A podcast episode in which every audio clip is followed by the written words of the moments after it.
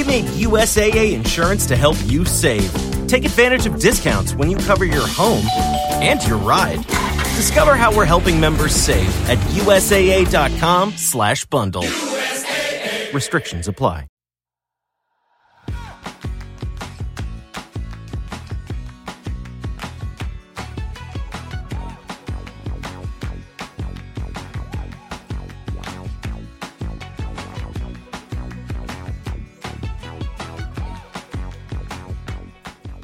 Hola, esto es Plug and Drive, un podcast de Emilcar FM, en su capítulo 22 del 31 de octubre de 2018.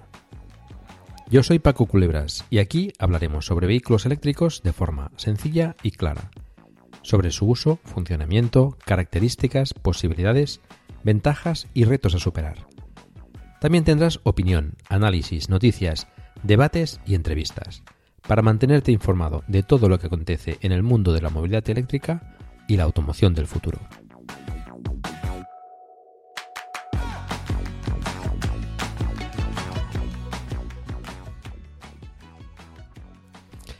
En este capítulo os voy a hablar de cómo cargar nuestro vehículo eléctrico si no tenemos garaje. Es una cuestión que me plantean a menudo. Recojo el guante de Milcar en su daily del 22 de octubre sobre el Nissan Leaf y el Model 3 en Estados Unidos. Y para acabar, como siempre, la sección de noticias donde comentaremos, entre otras cosas, la nueva ley de autoconsumo, aprobada recientemente, y los cambios respecto al gestor de carga que son importantes para el desarrollo de la infraestructura de puntos de carga en España. Por último, antes de despedirme, os recomendaré nuevos podcasts que tenemos en la red de Milcar FM.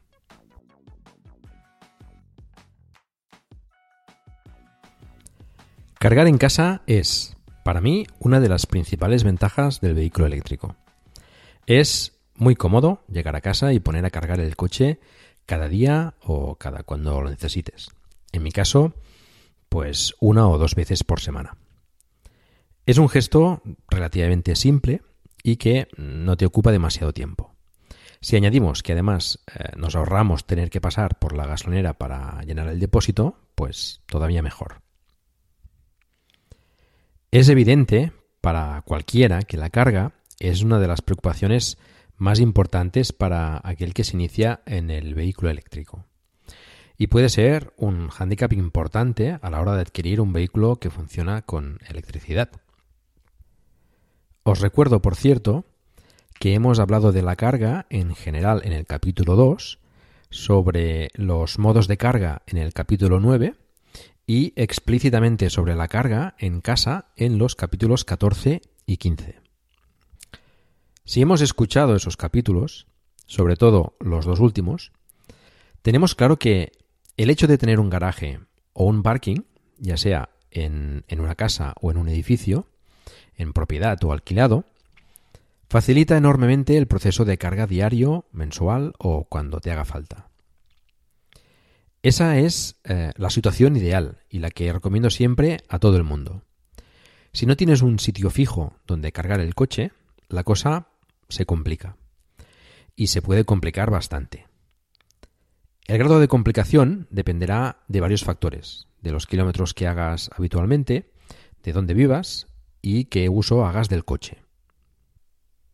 Pero, aún así, con todas las complicaciones para cargar, hay quien quiere tener un vehículo eléctrico igualmente, ya sea por motivos ecológicos, por motivos tecnológicos, eh, económicos, en fin. Ya sabemos que motivaciones hay muchas y cada uno tiene las suyas. Es el caso de muchos como Miquel Cervera que me sugería este tema por Twitter. Es una cuestión que me plantean muchas veces cuando hablamos sobre el vehículo eléctrico y quien se lo quiere comprar pues no tiene garaje. De hecho, hay la mayoría de gente no, no tiene garaje. Entonces, ¿qué opciones tienen aquellos que quieren tener un vehículo eléctrico pero no tienen garaje? ¿Cómo cargan el coche? Bueno, vamos a ver algunas de esas opciones.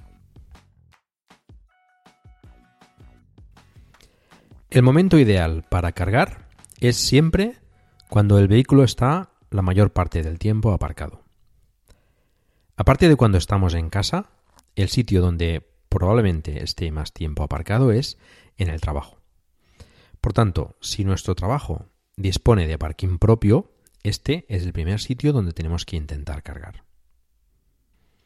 Seguro que alguno, pensando en su empresa, ahora se estará riendo bastante. Soy perfectamente consciente que la mayoría de empresas no estarán por la labor. Pero si no lo intentamos, no lo sabremos. A veces, con un simple enchufe es suficiente, ya que el vehículo puede estar aparcado allí bastantes horas. Por suerte, últimamente, lo verde está de moda y el hecho de facilitar la carga para vehículos no contaminantes puede ser incluso bien visto y la empresa considerarlo una oportunidad para dar buena imagen respecto al cuidado del medio ambiente, por ejemplo. Las empresas además pueden optar a las ayudas para la instalación de puntos de recarga del plan mobile vigente. Por tanto, tienen una dificultad menos a la hora de instalar estos puntos de carga, aunque ya digo que con un simple enchufe es suficiente. Sin duda sería interesante algún tipo de incentivo por parte del gobierno para las empresas que facilitasen la carga de los vehículos de sus trabajadores en las instalaciones de la empresa, ya que pueden pasarse allí pues alrededor de ocho horas, que puede durar una jornada de trabajo. Esto podría, por ejemplo, ser parte de la remuneración del trabajador. Pero bueno, es cierto que falta bastante todavía para que las empresas puedan ver con buen ojo este tipo de, iniciativas. El siguiente lugar donde cargar es, evidentemente, en los puntos de recarga públicos. Todos sabemos a estas alturas que mm, no hay muchos puntos de recarga. Pero lo cierto es que se van instalando más cada día. En algunas ciudades hay más que en otras, pero como os digo, es una cosa que afortunadamente va mejorando cada año. Algunas gasolineras, por ejemplo, están instalando puntos de recarga en sus instalaciones. Y creo que es un sitio donde cada vez se instalarán más. En estos, la, la, carga casi seguro que te costará dinero, pero en muchos puntos de recarga públicos actualmente son gratuitos, con lo que al menos no te costará dinero cargar tu vehículo. En el caso de no tener garaje propio, esta es seguramente la mejor opción que tienes. Si el punto de recarga es rápido, te permitirá cargar tu vehículo en poco tiempo. Y sería algo parecido a ir a la gasolinera en los vehículos térmicos. Por supuesto, hay una diferencia de tiempo importante entre una cosa y otra. Pero el tiempo que pases cargando dependerá de los kilómetros que necesites para tu día a día y la frecuencia con la que cargues. Cuantos más kilómetros hagas diariamente, más a menudo necesitarás cargar, lógicamente. Vamos a poner un ejemplo práctico. Supongamos que hacemos unos 30 kilómetros diarios. Esa creo que es una media bastante razonable para la mayoría de nosotros. Eso hace 210 kilómetros a la semana. Vamos a contar un consumo de nuestro vehículo eléctrico de 14 kilovatios hora a los 100 kilómetros. Esto es lo que hace mi Zoe, por ejemplo. Los hay más eficientes y los hay menos. Con esos kilómetros y ese consumo necesitamos un total de 4,2 kilovatios hora al día o 29,4 kilovatios hora a la semana. Por tanto, tenemos que, para la mayoría de nosotros, con una batería por encima de los 30 kilovatios hora, probablemente con una carga rápida a la semana sea suficiente. Si tienes una batería más pequeña, pues necesitarás cargar más veces. Y cuantos más kilómetros hagas diariamente, pues lógicamente también más a menudo necesitarás cargar. Y por tanto, más tedioso puede ser. Ten en cuenta que la carga de 30 kilovatios hora en una tomacha demo o CCS combo de 50 kilovatios puede tardar menos de 40 minutos si no tiene que hacer una carga desde el 0 al 100% de batería. Es decir, si tu batería es de más de 30 kilovatios hora, por ejemplo de 40 kilovatios hora. Si tu batería es de 30 kilovatios hora, justos, pues eh, ya sabemos que la última parte del proceso de carga reduce la potencia y tardará más en, cargar esos 30 kilovatios hora. Por tanto, si no tenemos garaje y tenemos que cargar en puntos de carga rápida, cuanto más batería tengamos, pues mejor para nosotros, menos veces tenemos que cargar y aprovecharemos mejor ese tiempo de carga de, eh, la batería. Ahora bien, si puedes aprovechar ese tiempo para hacer otras cosas, entonces puede ser bastante menos molesto. Puedes aprovechar para adelantar trabajo, para hacer em, aquellas llamadas que tienes pendientes, ver un capítulo de esa serie que nunca tienes tiempo, eh, no sé, estudiar o leer un libro. Hay quien no estará dispuesto a perder, entre comillas, ese tiempo, y lo entiendo, pero esa es ya cuestión de cada uno es un hándicap que tenemos eh, en los coches eléctricos, pues tenemos que, tener ese tiempo de carga y bueno, pues es cuestión de cada uno aprovecharlo como mejor pueda. Y si tomamos el aprovechar el tiempo como una posible ventaja, entran en juego otras opciones, quizás más interesantes que los puntos de recarga rápidos, si se utilizan bien. Y son los puntos de recarga en supermercados, centros comerciales, restaurantes, etc. En estos lugares los puntos de recarga no son rápidos, pero en muchos sitios son al menos semi-rápidos. Y puedes cargar a 11 o 22 kilovatios, lo cual te permite cargar los kilovatios hora que necesites, probablemente en el tiempo que estés haciendo pues la compra en el supermercado o viendo una película o en el cine o de compras en el centro comercial. Estos puntos eh, de recarga suelen ser la mayoría de corriente alterna y trifásicos. Y aquí cobra importancia el hecho de que tu vehículo disponga de carga trifásica para aprovechar más el tiempo de carga. Muchos vehículos no pueden cargar en trifásica y cargan como mucho a unos 7 kilovatios en monofásico. Si tienes que usar a menudo estos cargadores, pues eh, te interesa un vehículo eléctrico que pueda aprovechar al máximo el tiempo de carga. Es el caso del Zoe, por ejemplo, que carga siempre en alterna y puede hacerlo en trifásica hasta 22 kilovatios los motores R o 43 kilovatios los motores Q. Mira, por ejemplo, cerca de mi casa, donde solemos hacer la compra en un centro comercial, han instalado recientemente cuatro puntos de recarga tipo 2 que pueden cargar precisamente hasta 22 kilovatios. He podido comprobar que el tiempo que estamos haciendo la compra y el coche está cargando, me da prácticamente para circular con el Zoe toda la semana. Así que, por ejemplo, en mi caso particular, haciendo la compra una vez a la semana en ese lugar, podría prescindir prácticamente de cargar en casa. Así que si se aprovechan bien, los puntos de recarga en supermercados y centros comerciales pueden ser pues una buena opción para, para cargar sin garaje.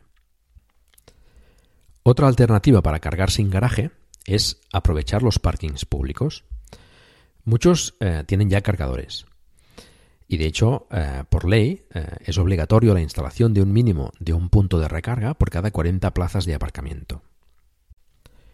Si, por ejemplo, por trabajo o por lo que sea, te mueves por lugares donde a menudo necesitas utilizar los aparcamientos públicos, pues busca aquellos que tengan cargadores y aprovecha la ocasión para poner a cargar tu vehículo.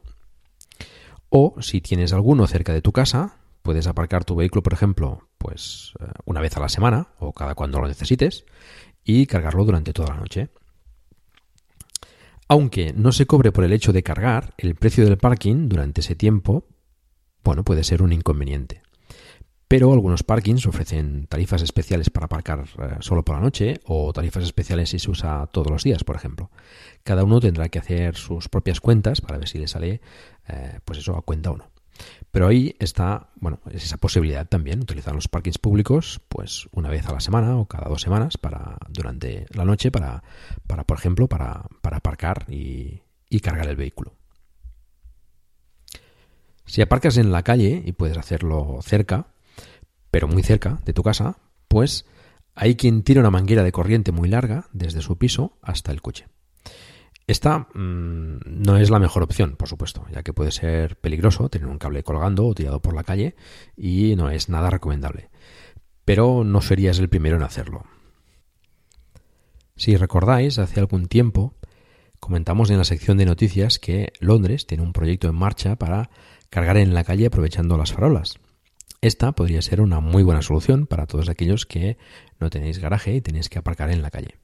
Quizá en un futuro pueda ampliarse a muchas otras ciudades y también aquí en España. También sería interesante eh, aparcamientos públicos en las entradas de las ciudades donde aparcar el coche cuando vas a trabajar y coger después el transporte público hasta tu lugar de trabajo. Con un techo o marquesinas llenas de paneles solares, pues eh, podrían cargar los vehículos con energía 100% renovable mientras estás trabajando. Esta sería pues eh, también una muy buena solución que quizá veamos en un futuro. La última opción, aunque pueda ser obvia, es buscar un garaje donde se pueda instalar un punto de recarga que, como decíamos, puede ser perfectamente un simple enchufe. No tiene por qué ser en tu edificio o cerca de tu casa. Podría ser, por ejemplo, pues cerca del trabajo, de forma que tuvieras el coche aparcado mientras trabajas y cargarlo tranquilamente. Eso, pues, tiene un coste adicional importante, tanto por el alquiler de la plaza de garaje como por el punto de recarga asociado con su propio contrato de electricidad, término fijo, etc.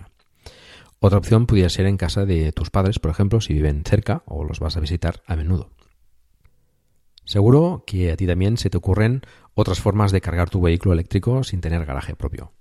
Envíamelas por correo electrónico a plugandrive.emilcar.fm y las explicaremos por aquí. Soy perfectamente consciente que algunas de las opciones que os he dado para cargar sin garaje son un poco forzadas o tienen un coste económico importante. Ya os he dicho en otras ocasiones que el vehículo eléctrico no es todavía para todo el mundo y quizá dependiendo de tus necesidades no te conviene dar el salto todavía. Pero si quieres hacerlo y te cuadran algunas de las posibilidades que te he planteado, pues adelante. Valorad siempre todas las opciones, el ahorro que te puede suponer cambiar tu vehículo a un vehículo eléctrico, como menos coste de mantenimiento, en combustible, en peajes, aparcamientos, etc. Tenéis que hacer vuestras propias cuentas. Y quizá no a todo el mundo le saldrá rentable. Pero si tienes que cambiar de vehículo, por favor, valora todas las opciones y considera el vehículo eléctrico como una opción seria. Está claro que la falta de infraestructura de carga es un inconveniente y vuelvo a repetir que esto mejora cada día y hay varias iniciativas para aumentar los puntos de recarga en España como hemos comentado en noticias anteriores. Además, los cambios recientes en la ley para la transición energética arrojan más esperanza en este sentido, como os comentaré más tarde en la sección de noticias.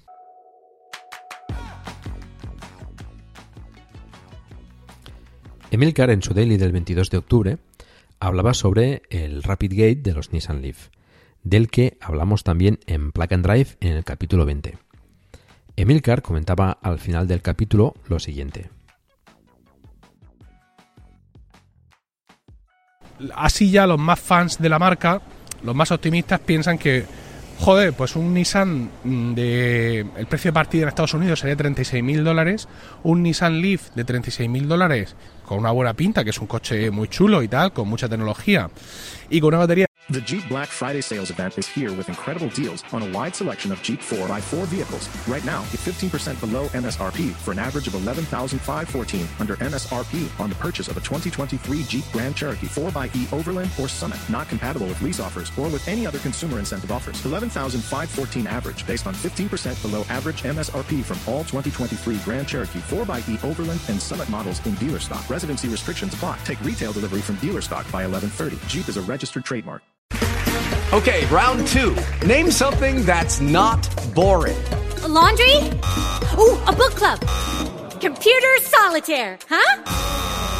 Ah, oh, sorry, we were looking for Chumba Casino. That's right. ChumbaCasino.com has over 100 casino style games. Join today and play for free for your chance to redeem some serious prizes. ChumbaCasino.com. No purchase necessary. Full prohibited by law. 18 plus terms and conditions apply. See website for details. A 60 kilovatios hora, pues eso se puede equiparar a un Tesla Model 3 que parte también el más barato de 36.000 euros y que tiene una batería de unos 57 kilovatios hora. Mm, ¿Aquí hay pelea? Pues no lo sé realmente si hay pelea o no, ¿vale? Porque aunque el Leaf es un coche muy chulo y te aparca solito y hace algunas cosas, pero creo que el nivel medio de tecnología todavía queda por debajo de lo que ofrece eh, un Tesla, o no lo sé, porque muchas veces nos dejamos... Eh, nos dejamos deslumbrar por el Tesla, pero mm, en esos niveles mm, bajos de precio, o sea, el modelo de salida, hay veces como ocurre con otras marcas que es en plan, ¿quiere asientos o va a ir sentado sobre el suelo? En fin, todo esto ya se lo, le paso la pelota a Paco Culebras de Plug and Drive para que nos explique cómo podría ser esa hipotética rivalidad en el mercado norteamericano entre el Tesla más bajo de gama y ese Nissan Leaf de 60 kilovatios más bajo de gama que evidentemente compartiría prestaciones con los Leaf actuales bajos de gama pero con la batería de más capacidad. Paco, eh, te toca. Bueno, es una cuestión interesante. Vamos a ver cómo se comparan ambos. Tengamos en cuenta que para esta pequeña comparativa me refiero al Model 3 Standard Range, con una batería que Tesla no ha especificado, pero que se calcula en torno a los 50, 50 y pocos kilovatios hora. En su versión más básica, sin interior premium ni autopilot, etc. En cuanto al Leaf, aunque no tengamos todavía información oficial, se supone que el modelo con 60 kWh costará 5.000 dólares más que el modelo actual con 40 kWh. El modelo más básico, se vende ahora en Estados Unidos por casi 30.000 dólares, con lo que tendremos en consideración esa opción. Así entonces los dos coches pues vendrían a costar unos 35.000 dólares más o menos. Para empezar, tienen tamaños diferentes. El Leaf mide 4 metros y 480 milímetros y el Model 3 mide 4 metros y 690 milímetros, unos 21 centímetros más. Mide también unos 14 centímetros más de ancho y unos 10 centímetros más bajo. Aquí depende de lo que necesites. El Leaf es un compacto del segmento C y el Model 3 es un sedán del segmento D, un poco más grande. El motor del Leaf E Plus, que es el modelo con 60 kWh, se espera de aproximadamente 150 kW, con una aceleración de 0 a 100 km por hora por debajo de los 7 segundos mientras el Model 3 dispondrá de un motor de 188 kW con una aceleración de 0 a 100 de 5,6 segundos. Respecto a la autonomía, el Model 3 estándar declara una autonomía EPA de 347 km, mientras el Leaf se espera, aún por confirmar, una autonomía de 320 km EPA.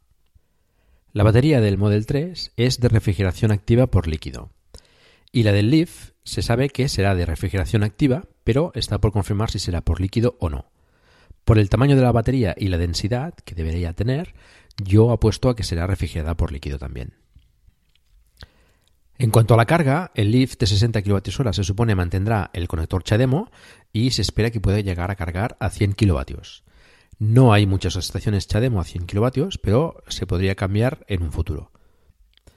En cuanto al Model 3, en Estados Unidos dispone de su propio conector y de adaptadores a tipo 1 y también HDMI a un coste opcional elevado, 450 dólares.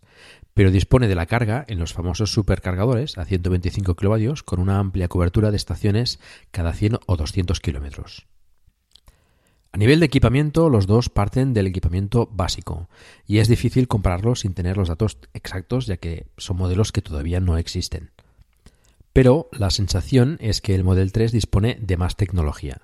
La pantalla central de 15 pulgadas, sistema de navegación incorporado, que parece que el Leaf más básico carece, actualizaciones remotas eh, del software del, del coche, el hardware del autopilot con las funciones de seguridad como el frenado de emergencia disponibles y la posibilidad de poder activar el autopilot en un futuro, que en el Leaf, si no lo pides con él, ya no es posible.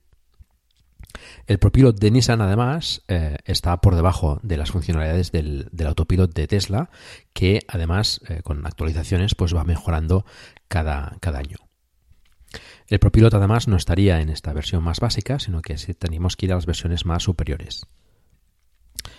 En fin, según los datos de uno y otro, a mí me parece el Model 3 una mejor opción. Es más grande, más aerodinámico, más potente, con mejor equipamiento en un principio, la imagen de la marca es más reconocida en el sector de vehículos eléctricos y con una tecnología de motores y degradación de las baterías más que probada aparte de la red de supercargadores, que eh, es una ventaja considerable para realizar viajes largos, con el sistema de navegación totalmente integrado de por dónde tienes que ir, en qué supercargadores tienes que cargar y por cuánto tiempo para llegar a destino. La ventaja del Leaf es que puedes acceder a más equipamiento por eh, menos dinero que con el Model 3. Eh, las opciones con el Model 3 son bastante caras y en cambio en el, Leaf pues acceder a los modelos superiores pues no es tan caro como con el Model 3. Además, en el caso de Nissan, al no haber superado los 200.000 vehículos vendidos en Estados Unidos, tienen todavía disponible el descuento federal de 7.500 dólares. Cuando se venda el Model 3 eh, Standard Range en Estados Unidos en 2019, Tesla dispondrá de la mitad de esa cantidad como descuento durante seis meses y después la mitad de la mitad hasta fin de año. Con lo cual el descuento sería inferior y saldría el Model 3 más caro. De todas formas, eh, dadas las ventas que está teniendo el Model 3 en Estados Unidos actualmente con el modelo más caro, creo que el Leaf lo va a tener difícil para hacerle la competencia. Así que Milcar, por el mismo precio, yo me decantaría sin duda por el Model 3, ya tan solo por la tecnología de motores y de baterías, eh, con la degradación que han demostrado tener, eh, la poca degradación que han demostrado tener los, las baterías de Tesla, esta de Model 3 es incluso mejor que la del Model S, pues eh, ya tan solo por eso me decantaría por él. Las de Leaf están todavía por demostrar, pero mm, a nivel de tecnología yo creo que el Model 3, el Tesla, está, está claramente por encima del, del Nissan Leaf. La ventaja del Leaf es que pues por menos dinero puedes acceder a más equipamiento, eso sí. Bueno, vamos ya por la sección de noticias.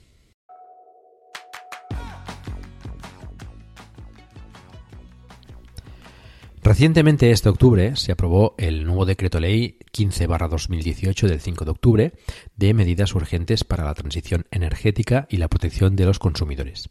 Esta nueva ley trae consigo la, la derogación del famoso e infame impuesto al sol y diversas mejoras tanto para el despliegue de las placas solares como para la movilidad eléctrica. Vamos a ver cuáles son. Para empezar, y quizá la más importante, es la eliminación de cualquier tipo de peaje o cargo para el autoconsumo eléctrico, lo que se venía llamando impuesto al sol. A partir de ahora no se puede grabar con ningún coste la energía que consumes en tu casa y que produzcas con tus propias placas. Antes se podía grabar con un impuesto para, las instalaciones de más de 10 kilovatios. Otro tema que es un gran cambio y en el que se ha avanzado bastante es que no se permitía compartir una instalación de paneles solares entre diferentes consumidores, como por ejemplo una comunidad de vecinos de un edificio. Ahora no solo está permitido, sino que no es necesario que estén en el mismo edificio, pudiendo estar próximos los consumidores, con lo cual abre la puerta también a comunidades más grandes con varios edificios y zonas comunes, por ejemplo. Además, se han simplificado los trámites burocráticos y administrativos para la legalización de las instalaciones de poca potencia, es decir, por debajo de 100 kilovatios, proceso que era bastante farragoso y que frenaba a la mayoría para legalizar la instalación. Ahora no es necesario inscribirse en el registro de autoconsumo y tampoco es necesario el segundo contador para la instalación fotovoltaica. En los hogares, con contador digital, se podrá contratar la potencia en múltiplos de 0,1 kilovatios en vez de los 1,1 kilovatios que había hasta ahora. Así se podrá ajustar con más precisión la potencia necesaria, importante también para los que carguen el vehículo en casa. Además, en la factura de electricidad de aquellos que tengan contratado el PVPC, se verá reflejado el importe que se hubiese facturado de haber tenido una tarifa con discriminación horaria con lo que muchos consumidores verán lo ventajoso que puede ser. Os vuelvo a recomendar, tengáis o no que cargar un vehículo eléctrico, el pasaros a discriminación horaria para disminuir el, importe de vuestra factura de electricidad. Bueno, con estas medidas eh, es de suponer que la instalación de placas solares en nuestros tejados aumentará a partir de ahora, sin tener la, la inseguridad de un posible impuesto que pueda dificultar sacarle provecho en un futuro. Otra medida sumamente importante es la eliminación del gestor de carga. Antes del 2011 solo podían vender energía eléctrica las comercializadoras de electricidad. Entonces se creó la figura del gestor de carga para que otras entidades pudieran vender electricidad para los vehículos eléctricos a través de los puntos de recarga. El problema es que el proceso para convertirse en gestor de carga es muy tedioso y con excesiva burocracia, con trámites largos y complejos, exigiendo ciertos requisitos que solían conseguir el efecto contrario a lo que se perseguía en un principio, por lo que muchas empresas desistían de efectuar los trámites para poner puntos de recarga en supermercados, en restaurantes o en hoteles, por ejemplo. Tanto es así que el último decreto ley califica esta figura textualmente de excesivamente rígida y desincentivadora de la actividad. Así pues, el nuevo decreto ley elimina la figura del gestor de carga y cualquier consumidor podrá vender energía eléctrica para la recarga del vehículo eléctrico. Tienen que cumplirse, eso sí, los requisitos vigentes en materia de seguridad e instalaciones eléctricas, por supuesto. Esto, a mi entender, y al de muchos otros, ampliará sustancialmente las posibilidades de instalación de puntos de recarga en supermercados, en estacionamientos privados, en restaurantes, en centros comerciales, hoteles, etc., con lo que aumentará considerablemente la infraestructura de puntos de recarga para los vehículos eléctricos. También se han aprobado eh, otras medidas como la creación de una gran base de datos con la ubicación y características de los puntos de recarga públicos, al igual que ocurre actualmente con las gasolineras, de forma que puedas conocer la localización de los puntos de recarga más próximos. Aún queda camino por recorrer, pero todas estas medidas mejorarán el panorama actual de la infraestructura de recarga y ayudarán a la venta de más vehículos eléctricos en un futuro próximo. En Baleares, por cierto, ya han empezado, ya que la cadena de supermercados Lidl ha invertido 600.000 euros en colocar casi 40 puntos de recarga para vehículos eléctricos en sus establecimientos en las islas. Por otra parte, el Gobierno y Podemos han acordado, si se aprueban los presupuestos, de un plan de ayudas económicas para el vehículo eléctrico estable e ininterrumpido hasta el año 2020. Estas ayudas provendrían del 30% de la mayor recaudación del impuesto del diésel.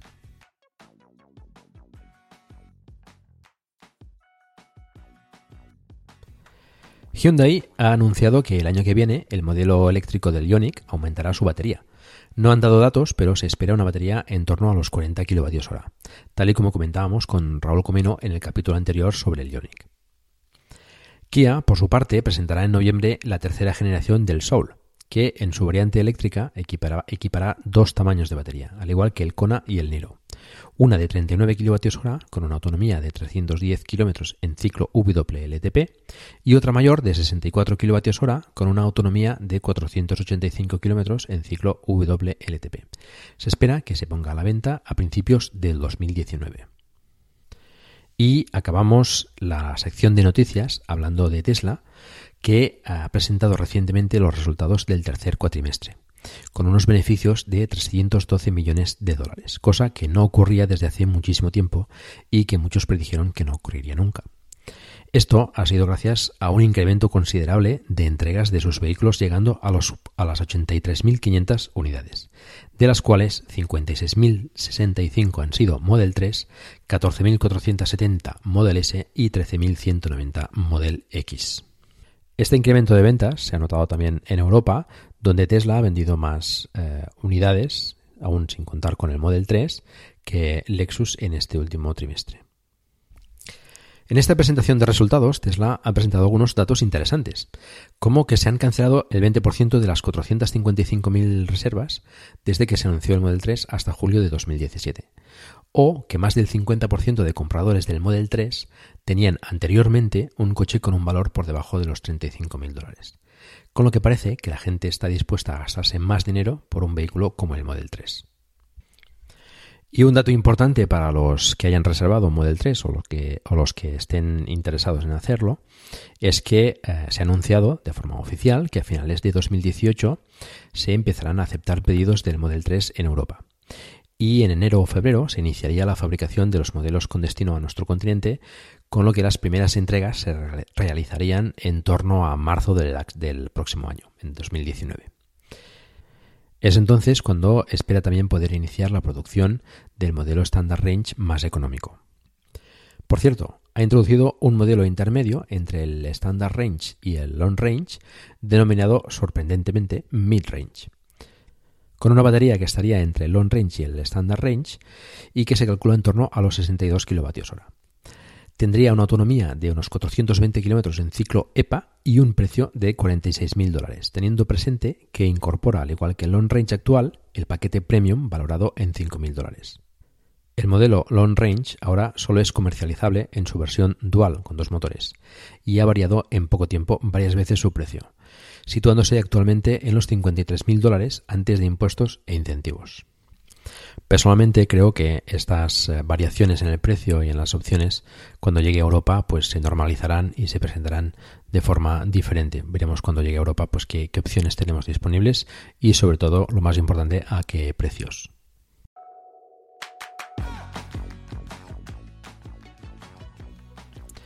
Bueno, antes de acabar, quiero recomendaros dos nuevos podcasts que tenemos en Emilcar FM.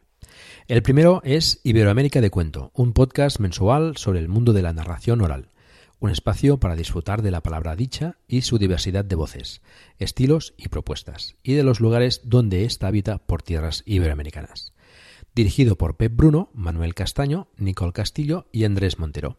Todos ellos narradores profesionales. En este podcast escucharemos cuentos y también entrevistas con otros narradores, escritores y todo tipo de personas relacionadas con el cuento en países de habla hispana.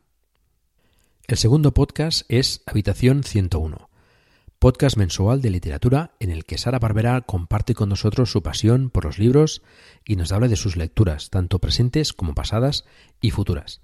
Tendencias, eventos, lanzamientos, críticas y sobre todo mucho, mucho amor por los libros es lo que vas a encontrar en Habitación 101. Ambos podcasts los tienes ya disponibles en Apple Podcasts, en Spreaker, en iVoox, en Spotify y en cualquier aplicación de podcast. Te recomiendo que les eches una oreja a los dos.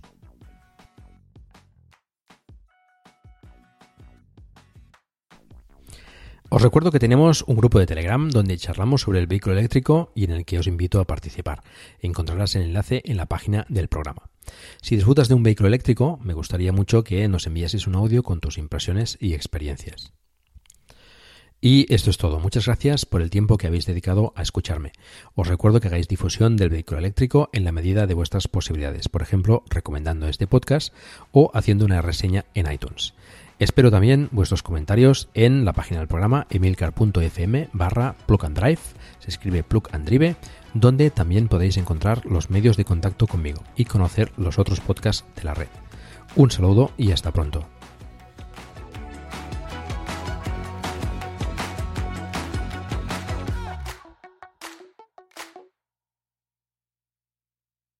With Lucky Land slots, you can get lucky just about anywhere. Dearly beloved, we are gathered here today to. Has anyone seen the bride and groom? Sorry, sorry, we're here. We were getting lucky in the limo and we lost track of time. No, Lucky Land Casino, with cash prizes that add up quicker than a guest registry. In that case, I pronounce you lucky. Play for free at LuckyLandSlots.com. Daily bonuses are waiting. No purchase necessary. Void where prohibited by law. 18 plus. Terms and conditions apply. See website for details.